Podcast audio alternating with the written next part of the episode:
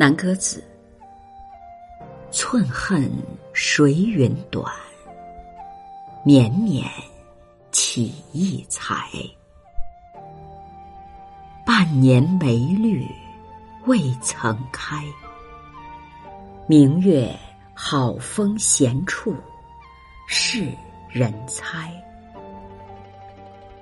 春雨消残冻，温风。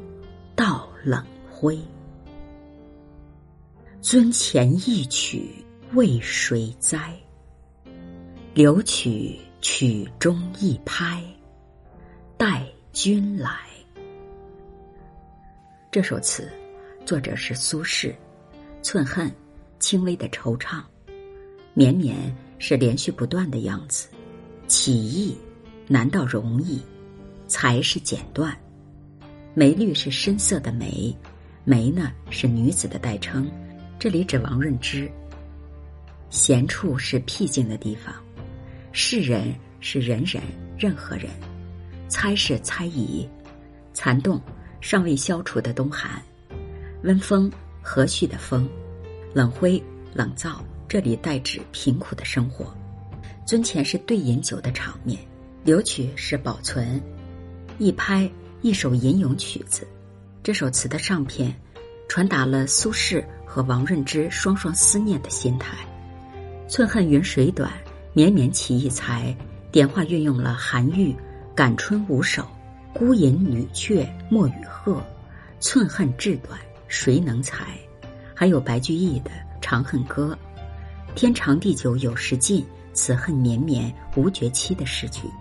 把双方隐隐的恨怅和连绵不断、无法剪断的情思吐于字里行间。半年梅绿未曾开，是说宋神宗元丰二年的八月，苏轼入狱离开王润之，十二月二十六日获释。第二年的二月一日到达贬所黄州，正好是半年的时光。已经虚惊一场的王润之，这半年的愁眉怎么能展开？明月好风闲处是人猜。写王润之僻居一隅，只有明月清风作伴，任何人也无法猜透他此时此刻思夫的心情。一个“猜”字，将王润之思夫的心态传达的十分贴切。下片以景容情与回味之笔，似梦非梦的追寻寸恨与绵情欲剪断之心绪。春雨消残冻，温风到冷灰。春雨消融了残冻，温风。暖覆了冷燥，通过这一个对偶句所写自然界的变化，预引着王润之面临的将是良辰美景。尊前一曲为谁栽？通过这一层反衬出昔日夫妻对酒当歌，而今定有回报的心情滋生。留取曲中一拍，待君来，再进深一层，回到眼前。苏轼用保存着那首尚未吟咏完的一曲欢歌来欢迎你的到来。寸恨，绵情，终于裁缝。